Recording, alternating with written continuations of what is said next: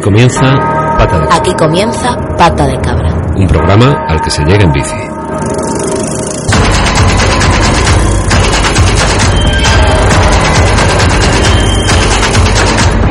Run, boy, run. The sun will be guiding you. Run, boy, run. They're dying to stop you. Run, boy, run. These profit. Buenas tardes, bienvenidas, bienvenidos una semana más a Pata de Cabra, un programa al que se llega en bici y en el que, por medio de la conversación, pretendemos, ahí es nada, la transformación de la ciudad, de la gran urbe, en un lugar más habitable, amable y sostenible. Si te enganchas ahora a nuestro podcast, debes saber que esto va de bicis y de ciudades. Somos un colectivo de gente que, aunque en ocasiones no estamos ni de acuerdo, siempre andamos o subidos en una bici o detrás de un micrófono. Hace ahora justo un año que sonó en directo el primer Pata de Cabra. Ha sido un año en el que hemos conocido a mucha gente interesante con grandes ideas para hacer de la movilidad en las ciudades de medio mundo algo más humano. Gracias a todas las personas que han pasado por estos micros y en especial a Manel, a Neoj, a Juanítez, Sara, bueno, en fin, a todos los que de una manera u otra han puesto su granito de arena. Y ahora lo vamos a celebrar de la mejor manera posible, con un nuevo episodio, el 20 de nuestra era. Hoy tendremos con nosotros a Mariano González, responsable de la campaña de cambio climático de Greenpeace, que viene a hablarnos del último estudio que han realizado y que versa sobre el transporte y la ciudad. Como siempre contaremos con J y con el profe Canalla, que nos acercarán con su sinte- sintetizador hoy esos tweets que te hacen perder la esperanza en la raza humana y otros pues que le dan la vuelta a la tortilla. Y como no, estará por aquí también el hombre de la voz magnética, Juanite. A ver dónde han conseguido, dónde ha conseguido colarse esta semana, ya veremos. También tendremos la voz de un invitado especial e inesperado. Eh, ha querido pasarse por pata de cabra, por pata de cabra para felicitarnos por este año y también para hablar de su libro sucintamente. Él es el gran Perico Delgado. Y como no, tendremos también la gran final de la batalla de bicis. Ojo, eh, que vienen curvas. Os recordamos que estamos emitiendo desde los estudios de Agora Sol Radio, Radio Libre, autogestionada y asamblearia, y que te puedes poner en contacto ya con este grupo progresivo de ciclistas a través de nuestro Twitter, arroba guion bajo, pata de cabra guion bajo. También en nuestra web, www.patadecabra.es o incluso por Facebook. Pues nada, este es el pelotón que hemos conformado para hoy y si te unes, comenzamos.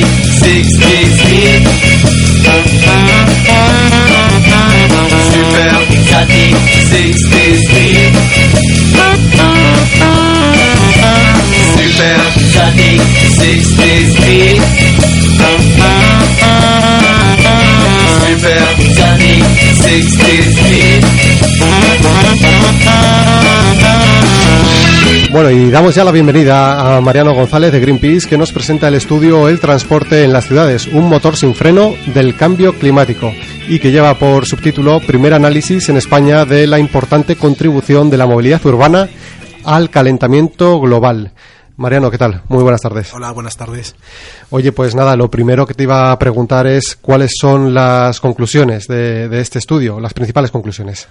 Bueno, las principales conclusiones son que la movilidad urbana representa una gran parte de nuestras emisiones totales sobre el cambio climático, aproximadamente el 10%, que, que es mucho, sobre todo si tenemos en cuenta que existe una, una gran capacidad de, de, eficiencia, ¿no? Es decir, que se podría, podríamos conseguir ciudades con donde la movilidad con una movilidad más sostenible pues se emitieran muchas emisiones de CO2 y existe un gran potencial de reducción.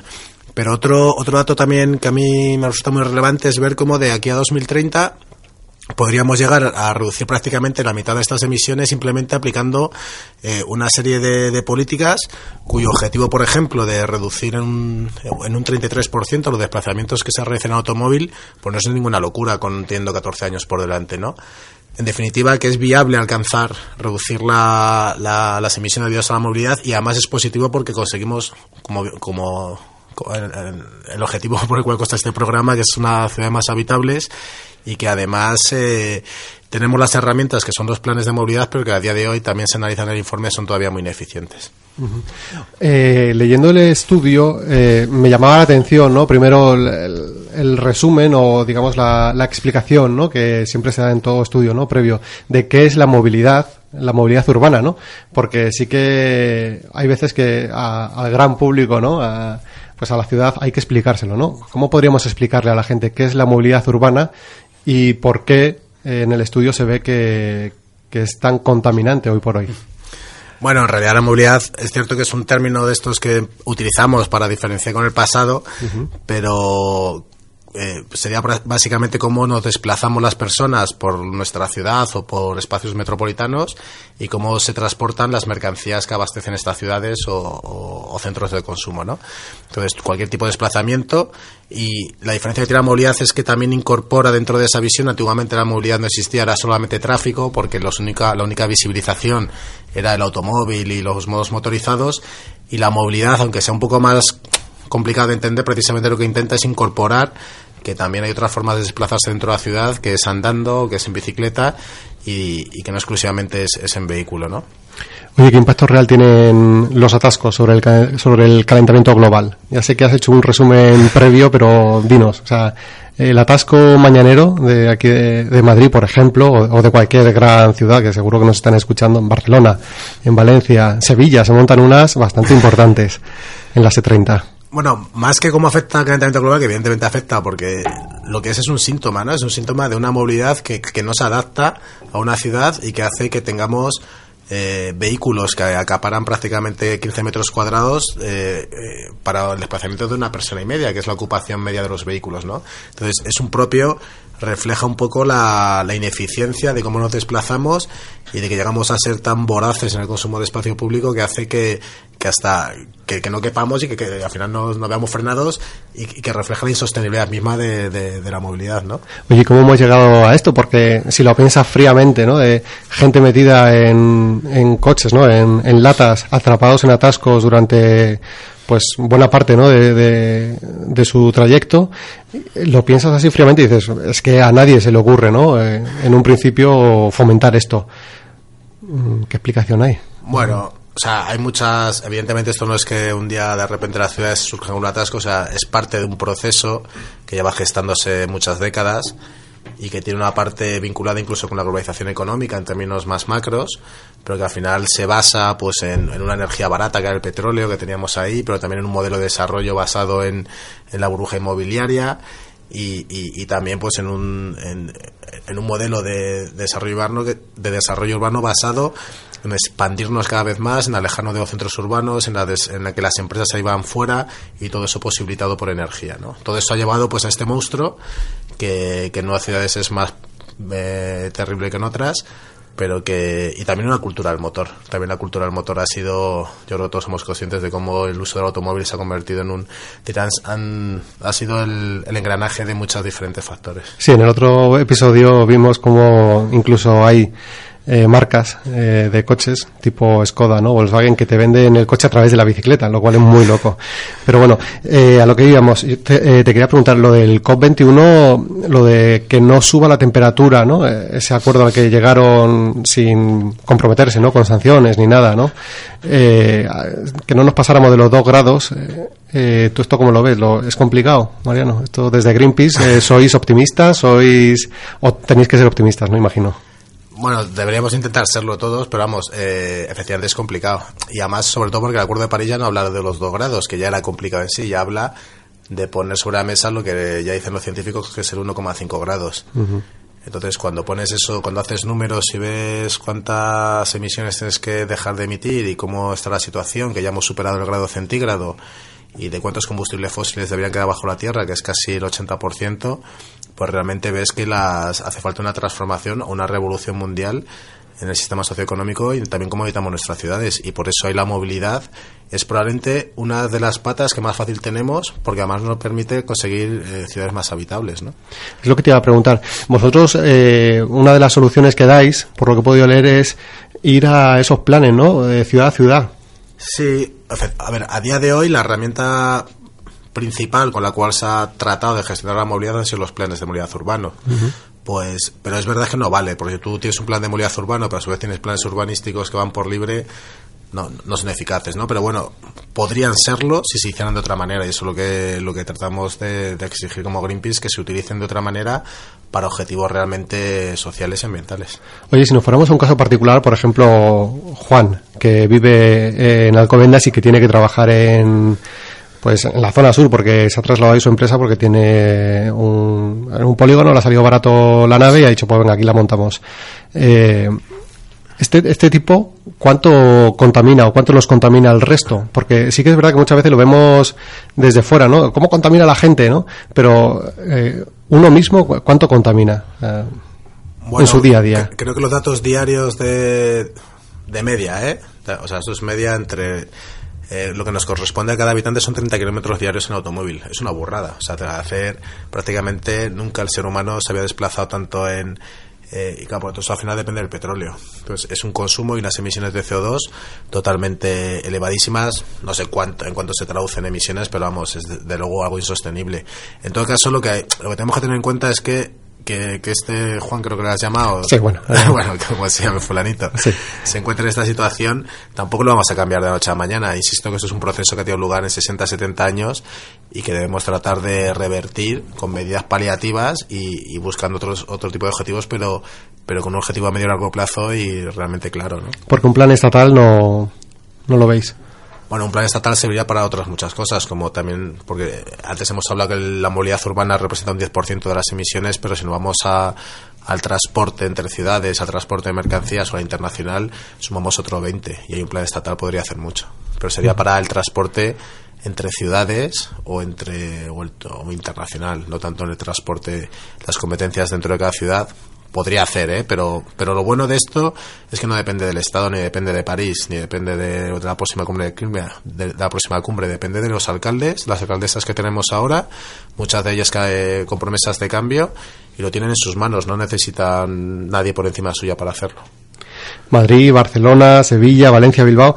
Eh, ¿Desde dónde se está actuando peor para llegar a esa ciudad o a ese objetivo sostenible? Desde, bueno, viendo o analizando el estudio que habéis hecho. Bueno, en realidad podríamos decir que prácticamente pocas lo están haciendo o ninguna lo están haciendo bien. Barcelona, si acaso, en lo que se refiere a los contenidos de los planes, es la que parece que muestra una, mayor iniciativa. Pero el problema de estos planes no es solamente el contenido, sino que luego se pongan en marcha, ¿no? Lo que aquí analizamos es el contenido y es verdad que ahí Barcelona pues es la que más la que más ajusta. Luego podríamos en lo que son planes urbanos podríamos ir a Valencia y probablemente la peor de todas es Bilbao, simple y llanamente porque no tiene no tiene plan. Están los dos en proceso de elaboración. Pero tampoco estaría bien decir que pensemos que, que Barcelona lo está haciendo excesivamente bien y el resto excesivamente mal. Eh, desde Greenpeace pensamos que hay que reformular estos planes con una mayor ambición y al final, más allá del contenido, lo que hace falta es voluntad política y compromiso político. Y eso es lo que debería marcar la diferencia. Oye, el lobby, el lobby de, de la industria del motor, supongo que os lo pone complicado, ¿no? No, debe ser fácil estar siempre batallando, porque mm, yo creo que o sea, no es algo tan obvio, pero sí que se ve, ¿no? De- detrás de, todo este fomento y de toda, esta cultura del coche, durante años, pues ha estado el lobby del, del motor, por llamarlo de alguna forma, ¿no? Eh, ¿Tú ves que está perdiendo peso, está perdiendo fuerza o la cosa sigue tal cual? Bueno, bueno, yo creo que como consecuencia del escándalo de Volkswagen han perdido un poco de, de legitimidad y no está mal porque se han tirado, o sea, han conseguido neutralizar 10 años, las, las políticas de transporte de la Unión Europea se han neutralizado 10 años y en base a más a un fraude. Y es verdad que ahora están en, probablemente en su momento de, de- de menor legitimidad social, ¿no?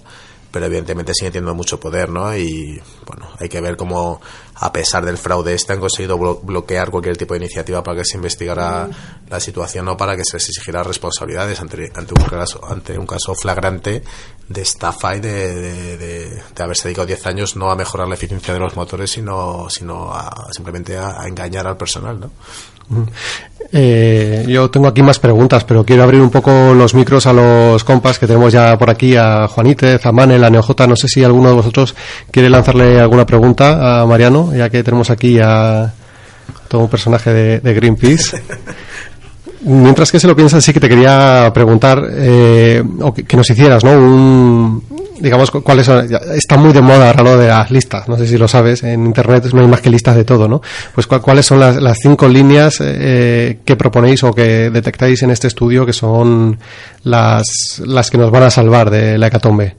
O sea, cinco líneas que tengo que mejorar la movilidad. Sí, pueden ser tres, ¿eh? O dos. Bueno, yo, yo creo que la más importante es, eh, actualmente hemos dedicado nuestras ciudades a ser útil al automóvil. El- si nos fijamos en nuestras calles, prácticamente el 75 o el 80% de- del espacio público lo, dedica- lo de- destinamos a aparcamiento de automóviles o a circulación. Pues lo primero sería reformular eso, reformular de que otros modos de transporte, otros medios necesitan más espacio y de aplicar medidas diferenciadas con esto, ¿no? Eso sería una pregunta fundamental.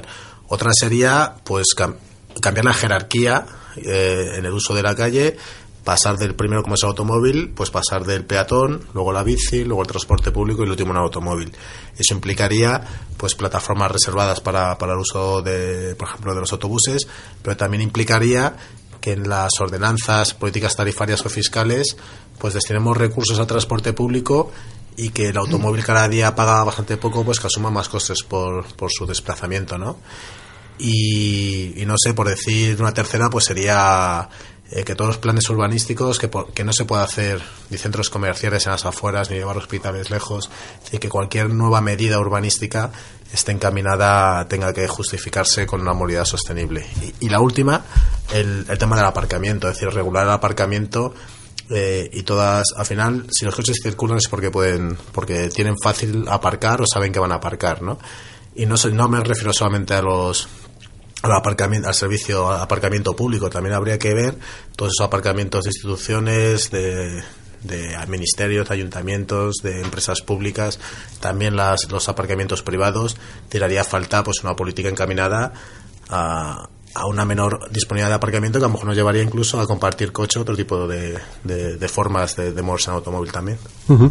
Neojota, creo que tienes alguna pregunta, sí. Hola, ¿qué tal?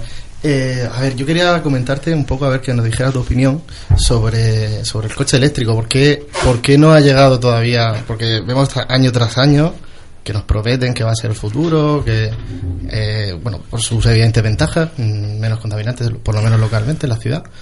Eh, ¿Por qué no llega? ¿Hay, hay algún complot que, que lo impide? Eh, ¿Qué nos pasa? ¿No, no, ¿No nos gusta ese tipo de vehículos? Ya ves que aquí nos gustan los complots. ¿eh? No sé si- Bueno, ha, ha- ha habido muchas teorías conspirativas sobre cómo la industria del automóvil ha boicoteado no la llegada del coche eléctrico, etcétera.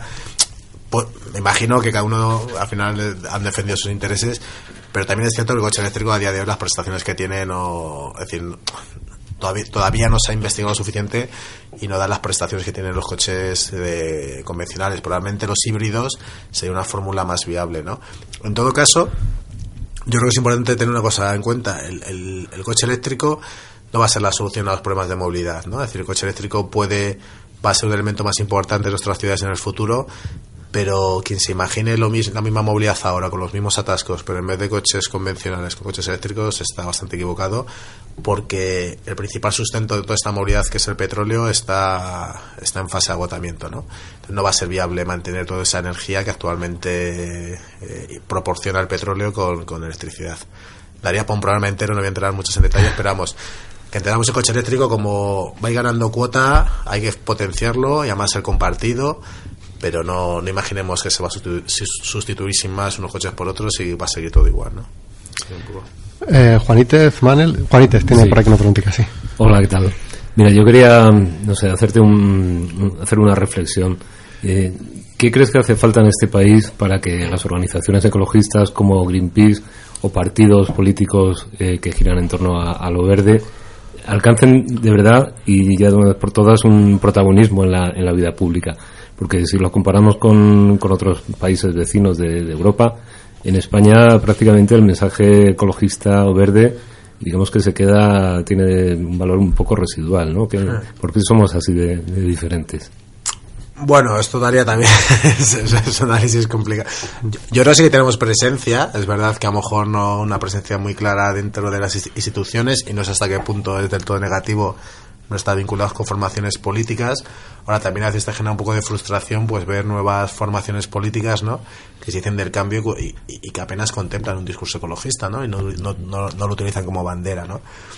Entonces, bueno, ¿qué nos diferencia? Es verdad que en otros sitios hay hay movimientos ecologistas más fuertes, en otros también menos, y a lo mejor la diferencia es cómo ese, cómo ese movimiento ecologista se traduce en su representación en las instituciones, ¿no?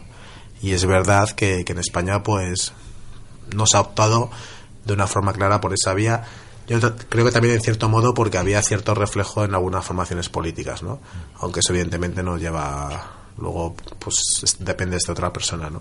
Pero tampoco lo veo malo, es decir, que también cuando te vinculan a una, a una política muy muy electoralista, también luego te resta legitimidad, que, que es una cosa que mantenemos ahora las- el movimiento ecologista en España. Gracias. Bueno, pues no sé si Manel, sí, tenías una pregunta, pues dispara. La, cuando se, se habla de medidas para, para parar el, para disminuir la entrada de coches a las ciudades, el tráfico y demás, que siempre la gente sale sale diciendo que es que ellos necesitan el coche, siempre eh, todo el mundo tiene una abuela enferma que tiene que llevar eh, en coche a la ciudad y tal. Parece que, que no hay, que no ven como cierta, no ven la urgencia o, o- o la necesidad de, o, lo malo que, es el coche para, para la ciudad o para ellos mismos. Eh, ¿Hasta qué punto es urgente cambiar el- la forma de entrar a las ciudades eh, o, la forma de moverse? ¿O qué, o qué les dirías a esta gente que, que vive en una urbanización lejos y quiere entrar con el coche y dice que, que él no coge el transporte público porque huele, porque huele a sobaco? Cierto, a veces, sí. Bueno, se, mezclan, a ver, evidentemente, o sea, tampoco podemos culpabilizar solamente a la gente de, bueno, tú te has ido y tal, utilizas automóvil. Es verdad que la ciudad se ha hecho dependiente del uso del automóvil, ¿no? Y a esta gente se prometió que teniendo tu coche podrías desplazarte y además basado en una cultura motorizada muy fuerte, ¿no? Evidentemente quien se iba a las afueras sabía que necesitaba, quien se ha ido a vivir a, no sé, al- a las tablas, pues es que subidas en un coche no, no, no tiene mucho sentido, ¿no? Pero es verdad que eso tampoco debe justificar que entonces no se pueda actuar nada contra el automóvil. Y además este argumento es algo bastante recurrente cuando hablas con políticos y tal, es que dicen, no, es que la gente no lo quiere, es que se te echa encima y tal. Y yo creo que en cierto modo las cosas están cambiando, ¿no? Con, con los impactos, por ejemplo, debido a la contaminación del aire, yo creo que también con el tema de cambio climático y otra serie de, contenidos, pues hay gente que cada vez se va viendo más sensibilizada y también con viendo que hay ejemplos de que se van haciendo las cosas, las cosas y que más o menos funcionan. El ejemplo que pasó en Madrid, por ejemplo, con los picos de contaminación, la reacción popular, o sea, el PP se había tirado durante 15 años, no, no quería hacer nada por el miedo a esa, pues la gente reaccionó bien cuando los políticos le dijeron, bueno, es que esto, la gente veía la contaminación encima suya, ¿no? Entonces yo creo que es una senda, yo creo que hay un cambio de, en actitud y sobre todo lo que hace falta también pues es políticos valientes que digan, claro, si tú, si tú dices a la gente, no, no tenemos un problema, pues cómo vas a entender que la gente... Entonces lo primero es decir la gravedad del problema de, de que en Madrid fallecen 3.000 personas a causa de la contaminación, de que las personas que más lo padecen son los niños pequeños, sus niños, las personas mayores, es decir, poner todo eso sobre la mesa, decir que hay alternativas y bueno, insisto, no es un proceso de la noche a mañana, habrá lugares que tendrán que seguir auto- tendrán que seguir utilizando el automóvil, pero habrá otros que sí podamos ir mejorándolos y ofreciendo alternativas en el corto plazo.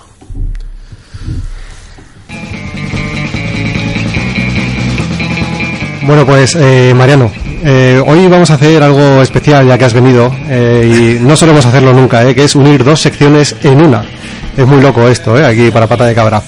Eh, así que entramos en el sintetizador así de lleno y, hemos preparado un especial sintetizador eh, por el estudio de Greenpeace, no sé qué, es un, pequeño homenaje. Bueno, eh, Neo J, Manel, eh, yo creo que en el episodio 15 hicimos una distopía, ¿no? De cómo podría ser el Madrid de aquí a X años y eh, era una distopía bastante loca, ¿no? Pero igual este panorama que tenemos ahora mismo en Madrid, hay veces que supera esa distopía, ¿no? NJ, por favor, cuéntame. Pues sí, sí.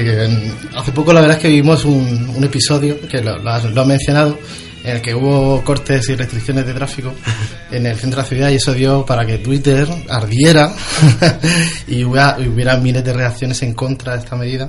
Y bueno, te los quería... Te voy a ir comentando uno a uno y me vas diciendo un poco qué te parece. A ver, Manuel J. Serrano escribía... Carmena, déjanos en paz con cortes y restricciones de tráfico. Tenemos derecho a usar el coche, para eso pagamos impuestos circulatorios. No comment. Eh, bueno, supongo que será. A ver. Te hemos sacado los más bizarros, ¿eh? También hay que decir que... Hombre, pues se nota que es alguien bastante posicionado en contra de, de ahora Madrid y que, y que creo que como mínimo peca de, de desconocimiento porque no es verdad que el automóvil pague. Es decir, el, el argumento de que el, de la libertad de moverse en automóvil es un argumento bastante manido, ¿no? Y, y es bastante falso. Hay mucho, entonces, creo que tampoco el automóvil paga todos los, gas- todos los costes que genera, pero ni, ni costes económicos ni costes de otro tipo, ¿no? Entonces, eh, esa, esa, eso de vincular libertad a moverse en automóvil es un argumento que nos deberíamos replantear. A ver, Ana- Anacleto Panceto decía, Carmena tiene que reducir el Con, tráfico... con ese nombre promete ya, ¿eh? Te digo. Carmena tiene que reducir el tráfico para bajar la contaminación porque aún no sabe esconder los aparatos de medición.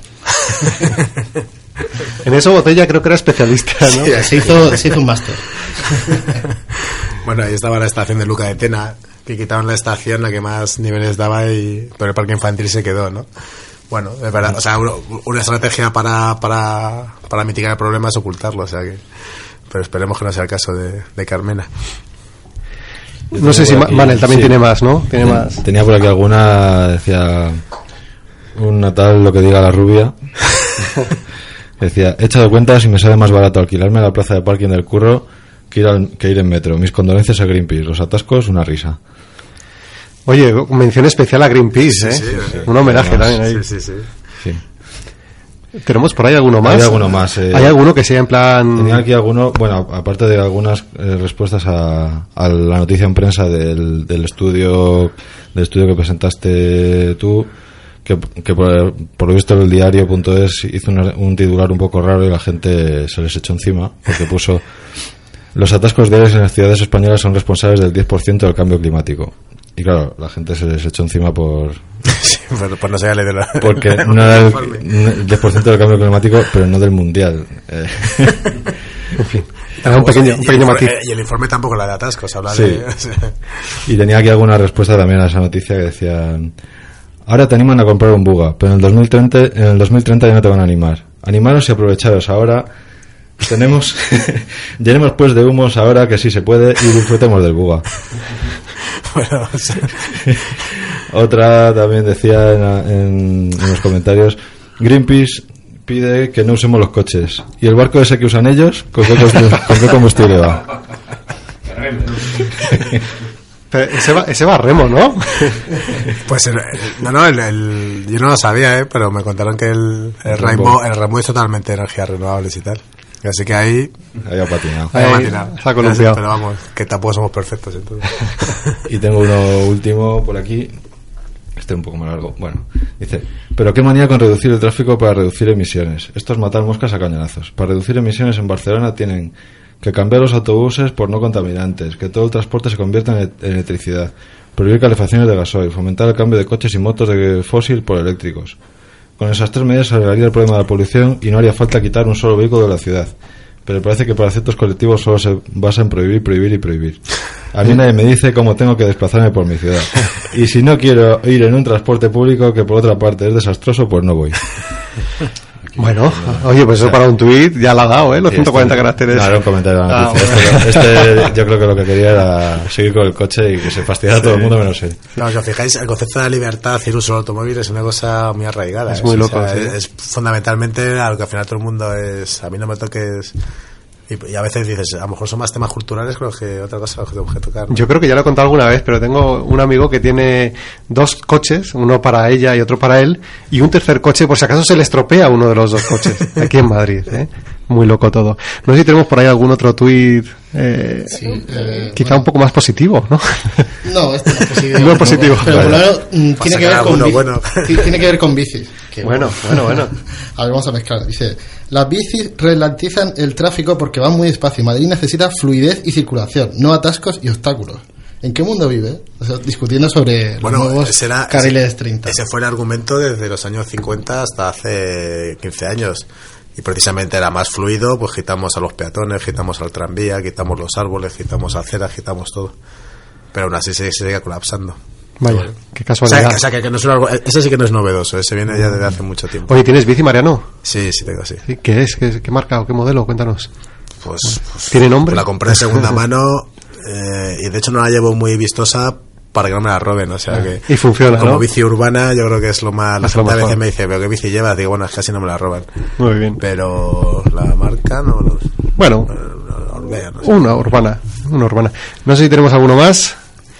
Bueno, pues oye, Mariano, yo creo que nada, que ha sido un placer tenerte por aquí, por Pata de Cabra, que esta es tu casa. No te hemos preguntado sobre carril bici sí, carril bici no. Que, hombre, no estaría mal saber la opinión de Greenpeace, ¿no? En plan de, se va a posicionar Greenpeace, carril bici sí, carril bici no.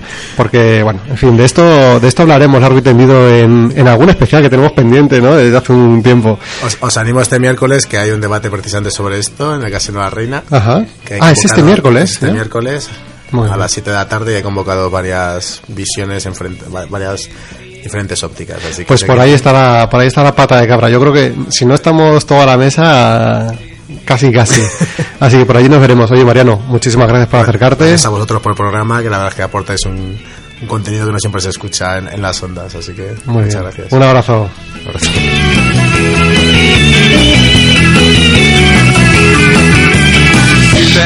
Exotic 60 speed. Super Exotic 60 speed. Super Exotic 60 speed. jefe del Ejército Libertador del Sur, Emiliano Zapata, manifiesto zapatista en náhuatl.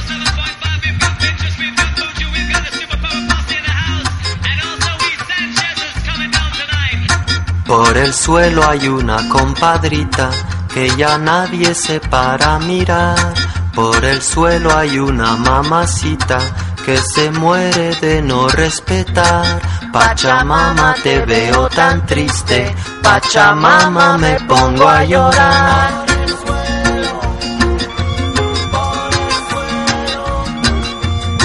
Esperando la última ola, cuídate no te vaya a mojar. Escuchando la última rola, mamacita te invito a bailar.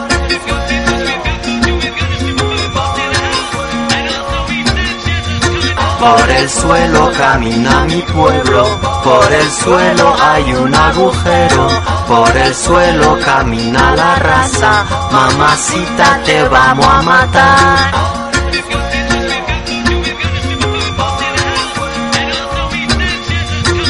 Esperando la última ola, Pachamama me muero de pena. Escuchando la última rola, mamacita te invito a bailar.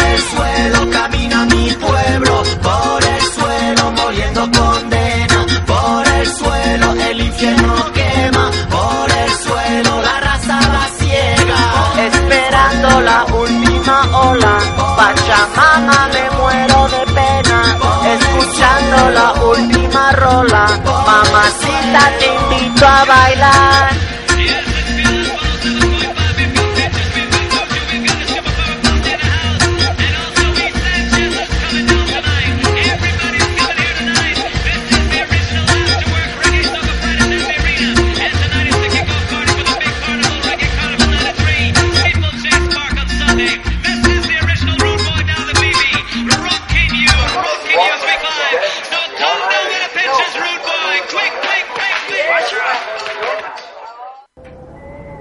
Pata de cabra. Con el viento de cara.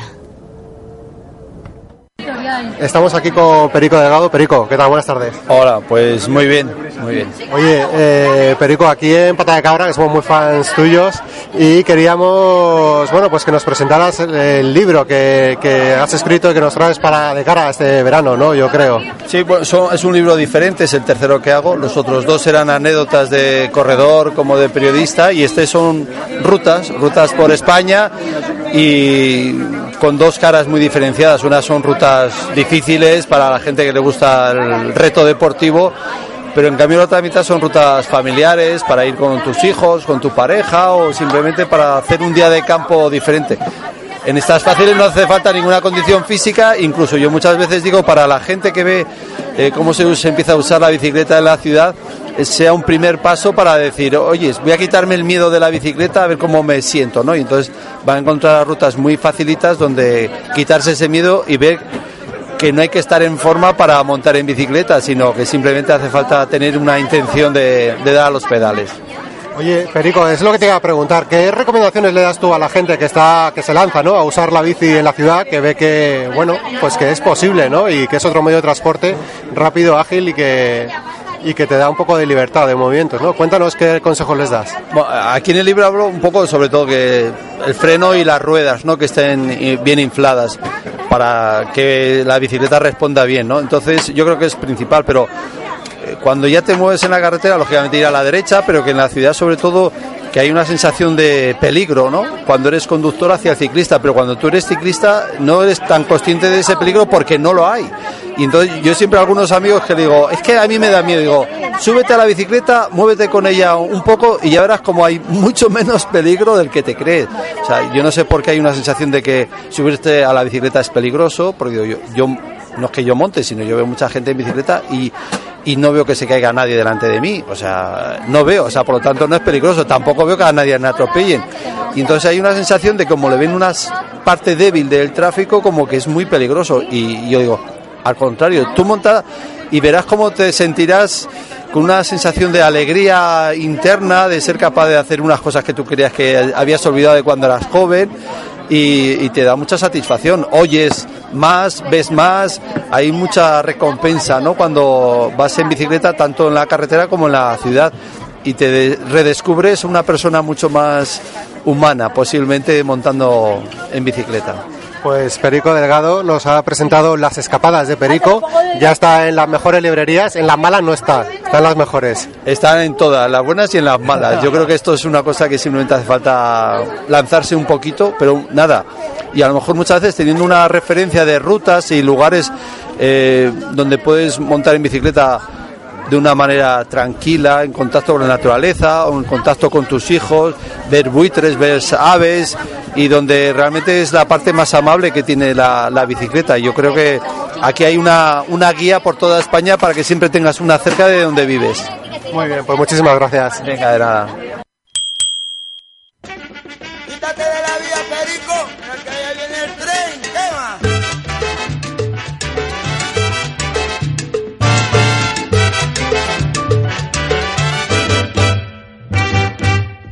Quítate de la vía, Perico,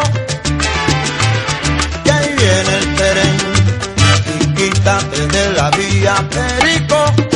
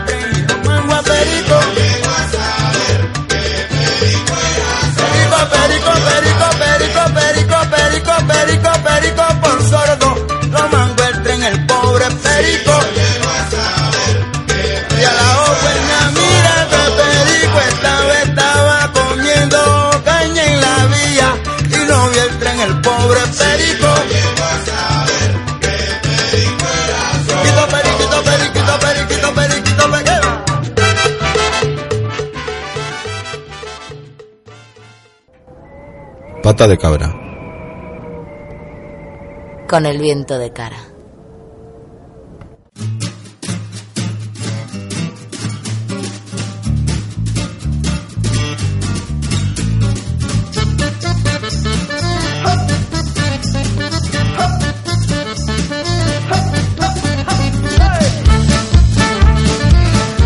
Bueno, pues seguimos, continuamos después de esa gran entrevista que nos concedió el gran Perico Delgado, escalador como él solo. Alguna vez he visto a Juanite subir a Tocha con ese nivel, ¿eh? pero bueno, solo a veces, ¿no? ¿Qué tal? Muy buenas tardes, Juanite, ¿cómo estás? Parecido, parecido, bien, bueno. Oye, sabemos que tienes una agenda apretadilla, ¿eh? Últimamente, porque, oye, es lo que tiene esto de autoeditarse. Yo quería preguntarte primero cómo va, cómo va ese Peraltez, ¿no? Este manual para el ciclista urbano. ¿Cómo vamos? Cuéntame. Pues bueno, tengo el placer de anunciar que el crowdfunding ha sido todo un éxito. Ajá. Del presupuesto que pedíamos, el objetivo mínimo de recaudación se ha sobrepasado con, con creces. Toma ya. Y nada, tengo que anunciaros que va a haber libro. ¿Va a haber libro? para Habremos todos, libro. va a haber camisetas, va a haber bolsas. Bueno. Así que más contento no, no puedo estar por ese lado. Oye, pues nuestra enhorabuena de parte del equipo de Pata de Cabra, del. Palforma, o sea que te estás dando la enhorabuena a ti mismo, que lo sepas. ¿no? Y a vosotros por, por contribuir, porque tú también contribuiste, ¿no? Sí, sí, por supuesto. Ah, bueno. Estoy pendiente, no te creas. Oye, ¿cómo es esto del Mercami, eh? Que te pillan, te pillan. Hombre, Bueno, nos ponemos ya un poco... Entramos en harina, ¿no? Eh, en tu sección y hoy la verdad es que mm, te iba a preguntar, ¿no? Como siempre, bueno, pues el- nuestro investigador de cabecera, ¿no? Elemental, querido Juanítez, ¿de qué vas a hablar? Pero igual no procede, ¿no? Mm, hoy traemos un tema que, pues, mm, cuando nos enteramos aquí en Pata de Cabra sí que es verdad que dijimos, joder, qué pena, coño, ¿no? Que, que pasen estas cosas y además que le pase a gente que son activistas y son gente que fomenta el uso de la bicicleta tanto en la ciudad como, como para ocio, ¿no? Eh, cuéntanos, por favor. Eh, una breve introducción, pero era un colaborador, ¿no? De Bici por Madrid. Efectivamente, hoy no, no traigo ningún testimonio y simplemente una, una noticia bastante triste. Como casi todo el mundo que tiene un poco de relación con el mundo de la bici urbana, sobre todo en Madrid, como todo el mundo sabe, el pasado 14 de junio falleció Antonio Fabregat, que era, aparte de, de amigo nuestro, era creador del blog En Bici por Madrid y también era un impulsor de rutas por alrededor de, de la comunidad. Eh, la verdad que ha sido un palo tremendo. Antonio llegó a formar una, una gran familia de, de ciclistas. Eh, empezó un poco con, con el ciclismo urbano, con los bicifindes que organizábamos en Con los famosos bicifindes, eh, que seguís, claro. Y seguimos, seguimos. Y poco a poco fue saliendo un poco por las rutas de, de montaña y, como digo, formó una gran familia de, de ciclistas. Él tenía un lema en estas rutas que era que nadie se quede atrás. No eran rutas al uso. Ahí se esperaba hasta el último manta, ¿no? Siempre estaba animando a la gente que decía, Juan Antonio, yo esta ruta no voy a poder. Y siempre decía, no, que es facilita, que es muy facilita, que esta nada, muy pequeño desnivel. Después eran rutas realmente complicadas, pero, pero al final todo el mundo lo conseguía hacer gracias ¿no? al empuje que, que tiene Antonio, porque era una persona, la verdad, con, con mucho magnetismo. Y desgraciadamente, pues en una de esas rutas, en, concretamente la de las cascadas del Purgatorio, pues se le paró el corazón. Se le paró el corazón, no hubo mm, ninguna manera de, de reanimarlo, las emergencias no pudieron hacer nada y, y des- desgraciadamente pues nos dejó. Entonces, bueno, pues desde aquí, desde Pata de Cabra, eh, queríamos pues rendirle un, un pequeño homenaje Eso es. y, y anunciar otros homenajes que, que están ya en marcha. Bueno, el primero de ellos en el blog en Bici por Madrid, en la entrada en la que publicamos la noticia de su fallecimiento. Los testimonios que han dejado ahí todos los lectores son realmente sobrecogedores. Sí, estuve leyendo alguno y la verdad es que, joder, era un tipo súper querido, ¿eh? Por sus compañeros de rutas y la verdad es que me- a mí me impresionó. Sí que lo era, ¿no? Siempre, bueno, se suele hablar bien de la gente que muere. En este caso es uno de los casos que realmente es una persona que, que, ha, que ha dejado huella en un, en un montón de, de gente. Y de hecho, eh, se le va a hacer pues varios homenajes. El primero va a ser este miércoles 1 de junio, eh, la bici cívica. Eh, va a organizar una ruta que sale a las 8 de la tarde desde la Plaza del Callao. Esto Y- es en Madrid para nuestros oyentes Sí, que... efectivamente, en la Plaza de Callao de Madrid van a hacer una ruta en bicicleta hasta la estación de metro de Colonia Jardín. ¿Por qué han elegido esa, esa ruta? Bueno, pues porque Antonio estaba metido en uno de los proyectos de, de la consultora en Bici por Madrid que precisamente eh, consistía en instalar aparcamientos, una red de, de- de aparcamientos de bicicleta en los vestíbulos de metro. Entonces, bueno, van a ir hasta allí, van a volver como homenaje a Antonio. Y nosotros desde el blog y todos los compañeros de, las rutas que él organizaba, vamos a hacer un homenaje el próximo sábado, el día 4. Se va a hacer también una ruta facilita, probablemente en el entorno de- del Pardo. Una ruta fácil para que vaya toda la gente que, que sea posible. Esta sí va a ser fácil, pero también en esta a nadie se le va a dejar atrás en el caso de, de que vaya un poco Qué bueno, bueno. Y cuando finalice la ruta en torno a las doce y media o así, en el templo de Bod, en el aparcamiento, pues también se le va a rendir un, un homenaje. Ahí ya irá toda la gente que ha participado en la ruta y la gente que no, que no vaya, que irá a pie, en transporte público, como sea. Y bueno, pues vamos a leer un comunicado en su honor y un poco como agradecimiento, ¿no? Porque todos los ciclistas de Madrid realmente le debemos muchísimo a Antonio y a su labor, porque con el blog, aparte de ser un blog, no era un blog más de bici, sino que instauró un poco la cultura del ciclismo urbano, del respeto, de, la tolerancia, de, compartir la calzada, de compartir el espacio y, en definitiva, de, de construir una ciudad más amable, con menos coches, con menos ruidos y devolver las calles a, las personas, ¿no? Esa era la filosofía de, de Antonio y muchos hemos empezado en el, digamos, en el biciactivismo gracias a él, ¿no? Entonces, pues por Antonio vamos a seguir con, con la misma lucha porque se lo debemos. Qué bueno. Pues, Juanítez, eh, que muchas gracias por traer este, ¿no? este recuerdo de vuestro compañero que bueno que yo creo que es que nunca está nunca está de más no Eh, hacer estos homenajes y ya te digo que nosotros desde Pata de Cabra el día 4 estaremos allí no sé si haciendo la ruta pero seguro en el homenaje seguro que estamos claro que sí hombre. bueno Juanítez un abrazo ¿eh? no te vayas porque ahora vamos con otro tema vamos con la, la gran batalla de la bicicleta Bicis, pues me quedo por aquí. Madre mía.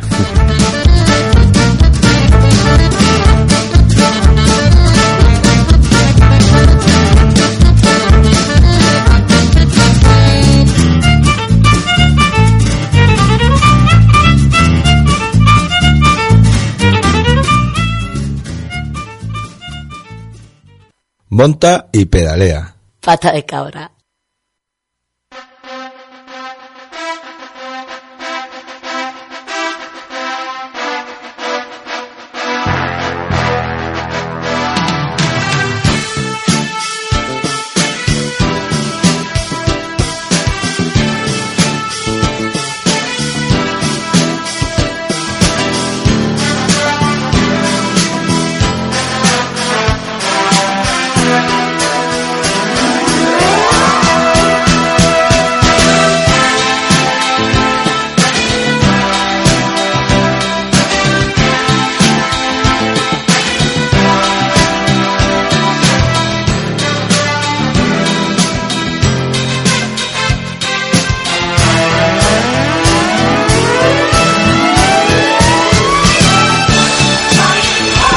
Bueno, pues ahí está la sintonía de Rocky que un día más nos eh, devuelve a una rivalidad, a una pelea que tenemos aquí en Pata de Cabra y de la que hoy, eh, pues a mí me da pena, pero hoy nos toca despedirnos, ¿eh? esto no puede ser.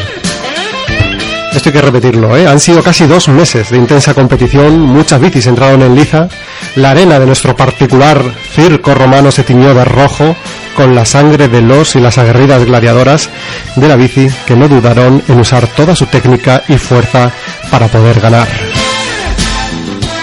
Pero al final solo podía quedar una bici. ¿Cuál era la mejor bici para la ciudad? Esa era la pregunta. Y la respuesta final fue Ahora que nos lo diga NeoJ, juez y parte, y también Manel, el notario mayor del reino. ¿Qué tal, chicos? ¿Cómo estáis? Buenas y ecológicas tardes. Ecológicas tardes, claro. Esto es, eh, me pasó el, me pasó eh, el programa presentando. Esto no puede ser, tenemos que cambiar las rutinas, ¿eh?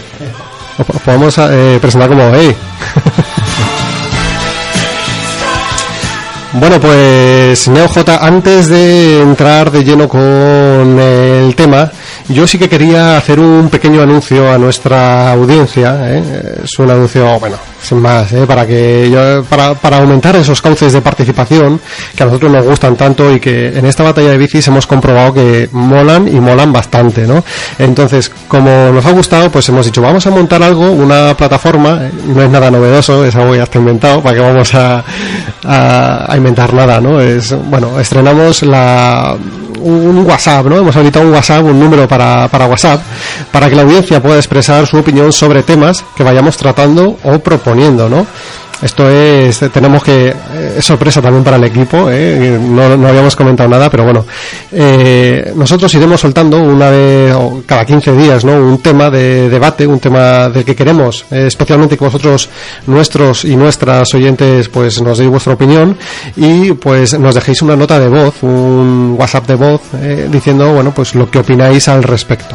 Bueno, pues para comenzar, si te parece, NeoJ, eh, a mí se me había ocurrido entrar a saco con un tema peliagudo que sabemos que hoy en día divide a los ciclistas urbanos de medio mundo, ¿no? El, el rollo este de carril bici sí, carril bici no.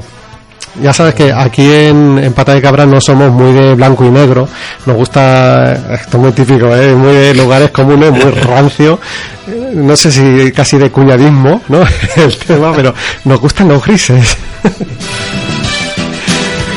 Bueno, en fin, carril bici sí, carril bici no, ¿no? Entonces, no, no vamos a estar poniéndonos, eh, yo creo, de lado toda la vida, ¿no? Y en algún momento tenemos que preguntar a nuestra audiencia. Recordad, eh, si podéis, dejadnos, eh, nos tenéis que dejar vuestras notas de voz. Pero, eh, aquí viene la sorpresa a más a más. Esto es como el más difícil todavía. Porque os anunciamos el tema del que queremos que habléis en un WhatsApp, del que no os vamos a dar el número de teléfono. Y diréis, ¿por qué, Javi? ¿Por qué no nos dais el número de teléfono? Ya lo sé, sí, esto es un poco loco también. Pues porque lo hemos contratado con un prepago de esto súper barato que nos sale a 7 pavos, pero nos dan 10 de regalo, lo cual está muy bien para un programa con estos ingresos que tenemos. Y nos va a llegar en dos o tres días, así que en dos o tres días colgaremos en nuestro Twitter, ¿eh? O milagro, un número de teléfono de WhatsApp en el que sí que entonces podréis dejar vuestros comentarios. ¿Qué os parece la doble pirueta, Neo? Te va a petar el teléfono. Sí, ¿verdad? Hombre, es lo que pretendemos, ¿eh? Ojo. preparando. Ojo, ojo. Bueno, esto era, esto era una breve, una breve introducción, así que si os parece, ahora ya sí eh, podemos entrar de lleno, ¿no? Con nuestra particular batalla de bicis.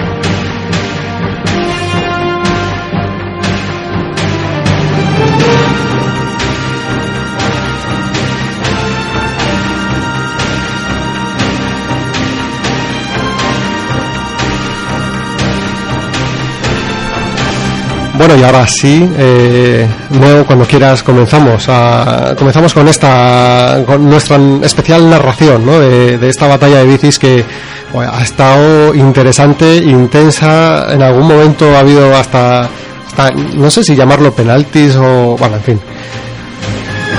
Solo podía quedar uno. Y si te parece, clásicas contra mountain bike, ese era, esa era la final. Si te parece, procedemos ya con la narración. Solo podía quedar uno. Bueno, eh, hemos vivido una emocionante competición. La verdad es que eh, quítate finales de la Champions, Eurovisiones, eso no era interesante para nosotros. Lo que nos interesaba era ver cuál era la mejor bici en ciudad. Y bueno, a través de desde octavos de final, cuartos de final, semifinales y, por fin la gran final, pues hemos llegado a la conclusión, bueno, según lo que ha elegido el público, de cuál es la que ha sobrevivido, la superviviente, la inmortal, la bici que ha ganado la gran final de batalla de bicis PDC. Entonces, bueno, mm, eh, paso a la, a la narración. El encuentro comenzó con las clásicas saliendo en tromba, con un derroche de vigor de las de Bicillas que desde el minuto uno salieron a ganar sin reservarse fuerzas como hizo en los anteriores encuentros. Perdón, perdón, me, me, eh, a es que me, me- voy a entrar. Me mola mucho cómo, cómo lo brilla aquí nuestro narrador. eh. Por favor, continúa, continúa, Neo. llegando a tener el 71% de los votos durante el primer día. las mountain bike de Jesús Pop parecían noqueadas y muchos pensaron que el encuentro iba a estar decantado desde el primer momento. Pero las MTB hicieron una salida nocturna durante esa primera noche para curiosamente despertar, amaneciendo con un sorpresivo vuelco al marcador, vaticinado por Man eh, dejando una ligera ventaja de las MTB con el 51%.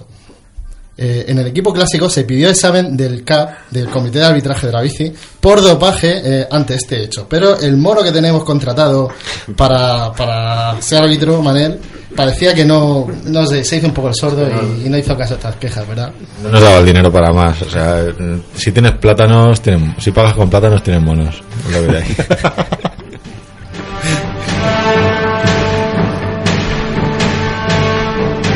Había veces que nos llegaba el presupuesto y otras veces pues no, ¿no? Eh, Aquí no, no todos podemos financiarnos con palmeritas, es lo que tiene. Yo luego he visto fotos del, del mono por ahí rodeado de dinero, así que no sé si he recibido algún maletín, alguna palmerita o qué narices ha pasado ahí.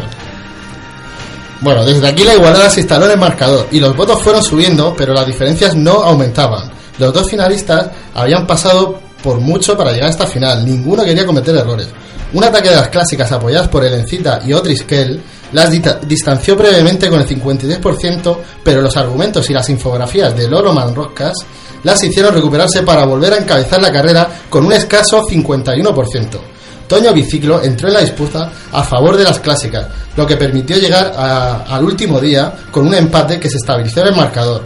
Y Nolan Cowboy no se decidía entre venganza o corazón. Sí, la verdad es que ahí Noran Cowboy tuvo, lo tuvo complicado, ¿eh? Por cierto, anuncio que este tremendo personaje, que es nuestro corresponsal parisino, va a estar por aquí po- en junio por Madrid y quizá nos hayan, quizá nos haga una visita aquí a Pata de Cabra. Oye, Nos va, eh, nos va a traer croissants.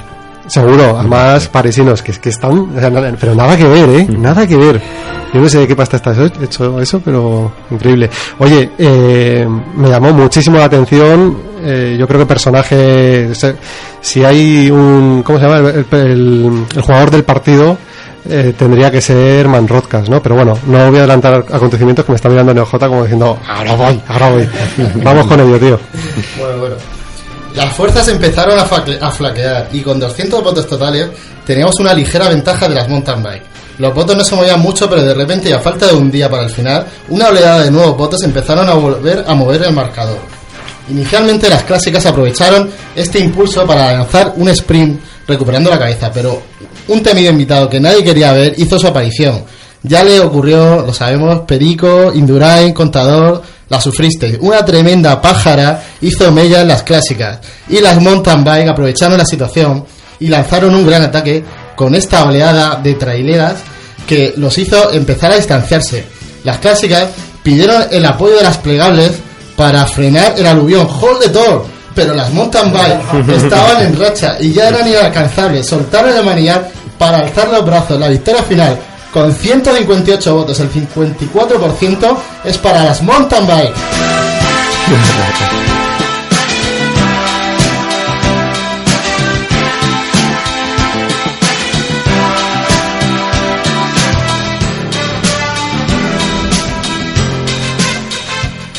Las clásicas obtuvieron el 100 135 votos. El equipo clásico ya vencido protestó por la sospechosa oleada final de votos, pidiendo incluso repetición del partido, pero el comité de arbitraje de la CAP por una vez se empleó a fondo y descubrió la causa. Un retweet en Bici por Madrid a falta de un día propició el aumento del número de votos como ya pasó en anteriores encuentros. Gana la democracia, tuvimos 293 votos totales y el justo vencedor es la mountain bike. Bueno, qué bonita final. La verdad es que sí, hubo un momento en el que se creó cierta tensión cuando acabó la final, ¿no? Porque pedían, ¿no? Recuento de votos, no solo recuento, sino que además hubiera, pues, alguien que les hiciera soplar, ¿no? A ver qué, qué se habían tomado estos chicos así de última hora. Pero efectivamente, eh, de hecho aquí tenemos, eh, hemos traído a uno de los testigos de, de En Bici por Madrid, por, a, a Juanítez. Hola Juanítez, ¿qué tal? Hola, ¿qué tal? ¿Cuánto tiempo? Sí, efectivamente, no hubo un retweet ahí sospechoso, no, no sospechoso, sino que, que fue el que propició Es democracia total, como dice el próximo locutor de Carrusel Deportivo, aquí, Neo J. Impresionante, ¿eh? Algo que destacar desde el CAP, eh, le preguntamos a nuestro, bueno, al ayudante del notario, porque el notario está ahora mismo... Sí, yo solo le pego los plátanos.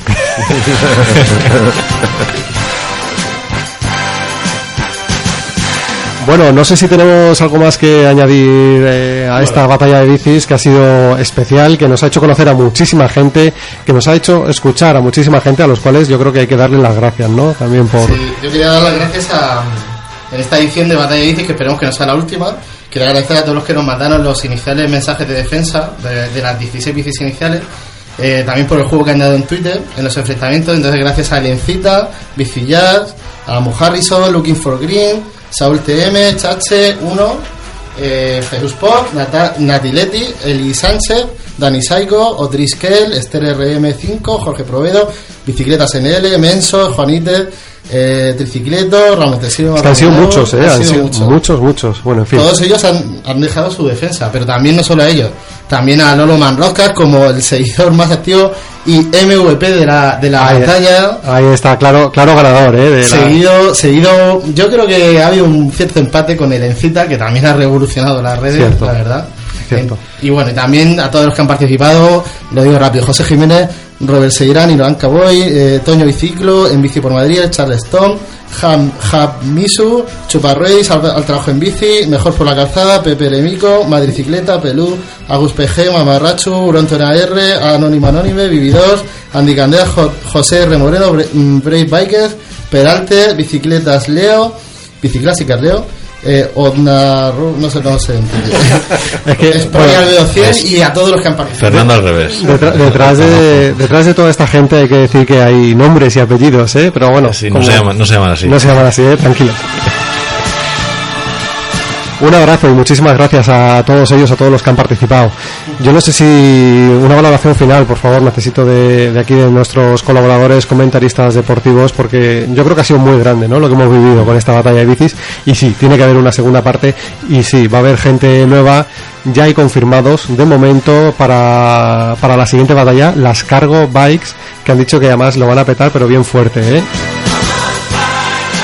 Perico, Perico va a defender su bici, me parece también. Perico, bueno, oye, habrá que habrá que preguntarle, a ver. Igual después de la canción, Ya, como tienes confianza. claro, es que somos colegas, somos de, pues eso, hemos coincidido por la feria, ¿no? Eh, estamos firmando juntos. Cuéntame, MJ.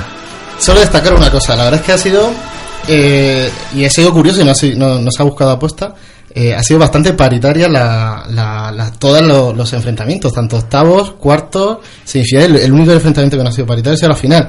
En todos ha habido justo la mitad de chicos y de chicas. O sea, ha sido, y no ha sido buscado, de verdad. Fíjate, oye, pues Has hecho una cremallera. Qué bonito. No, no, no ha sido, no ha sido a propósito y ha salido así. Pues mira. Sí, porque fue la bolita, que me acuerdo de sacar las bolitas. Oye, ojito que para el siguiente programa estamos en plena campaña. A ver qué va a pasar. No va a traer camisetas así de colores. Yo no estoy. No estás, ¿eh? No, estoy en Cáceres, de corresponsal en Cáceres. Oye, anuncio ya para nuestra audiencia que el próximo Pata de Cabra no va a ser en el estudio de Agora Sol Radio, no por nada, sino porque vamos a llevarnos todos los bártulos, todos los trastos, a, nos lo vamos a llevar por ahí de paseo y nos vamos a ir de talleres. La radio en el taller, ¿qué os parece? ¿Cómo suena? Fenomenal. Chispeante. Chispeante. Si aprovechamos, podemos llevar la bici, ¿no? Para que le echen un vistazo. Hombre, claro, nos hará una revisión, digo yo. Bueno, así como para ser el primero, hemos, ido- hemos dicho, bueno, pues vamos a ir a terreno amigo, ¿no? Y nos iremos a, a un taller que hay aquí en Madrid, que es el de Alberto, un colaborador de Pata de Cabra y que se llama Más que Parches y que nos ha dicho, oye, yo os dejo el elevador este donde se arreglan las cargo bikes, pues nos lo deja como mesa de estudio. Así que hemos dicho, pues estupendo, ahí el primero. Que no nos pase nada. Cuando, cuando digamos subir o bajar el sonido, podemos subir la mesa entera. directamente. Así se alejan los micros. Oye, pues no es mala idea, eh. Cuidado, cuidado, cuidado, cuidado, cuidado. Bueno, pues esto ha sido todo desde Pata de Cabra. Recordad que hoy mismo, si no mañana, estará alojado el podcast, el episodio, en el podcast de Pata de Cabra en iVoox. También podrás encontrarnos en patadecabra.es y en agorasolradio.org. Por cierto que esta radio acaba de cumplir cinco añitos, ¿eh? hay que recordarlo. Nosotros, que compartimos vida sonora con el resto de agorasoleros, les queremos felicitar y agradecerles la gran acogida que nos han brindado desde un principio, desde hace un año ya, ¿eh? que estamos aquí. Bueno, en fin, que viva la radio, carajo. Ojo, a ver, me, me comenta Manel que tiene que comentarnos algo así de última hora. Vamos a hacer una pequeña entrada del sintetizador de tweets, muy pequeña, para sacar un tweet Venga. del 30 de mayo del 2015 a las 11 y 25 de la mañana Ajá. que decía: Hoy a las 2 te invitamos a escuchar nuestro primer programa. Y comenzamos en directo, que estamos muy locos. Qué bueno, pues sí, Ese fue ahí el estaba. primer tuit de pata de cabra. Ahí, ahí ese era el primero, ¿no? Hace un año. Madre mía, hace un año ya, eh, cuidado.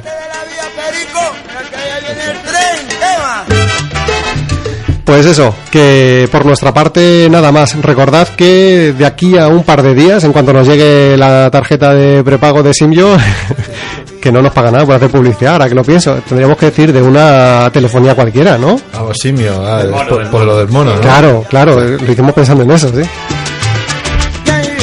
Pues eso, que daremos nuestro teléfono de WhatsApp y lanzaremos la, bueno, la pregunta ya la sabéis, ¿eh? que nos deis vuestra opinión sobre carril bici, car- eh, sí, carril bici no y la razón. Yo aconsejo a la gente que sea unos 20 segundicos, no más, porque, hombre, hay que escuchar a todos, ¿eh? y si es que es verdad que, que alegatos de un minuto y medio, pues igual se nos hacen un poco densos aquí en la radio, ¿no? Pues nada más, chicos. Eh, hasta aquí nuestro programa de hoy. Si os ha gustado, estamos aquí dentro de 15 días. Salud y pedal. See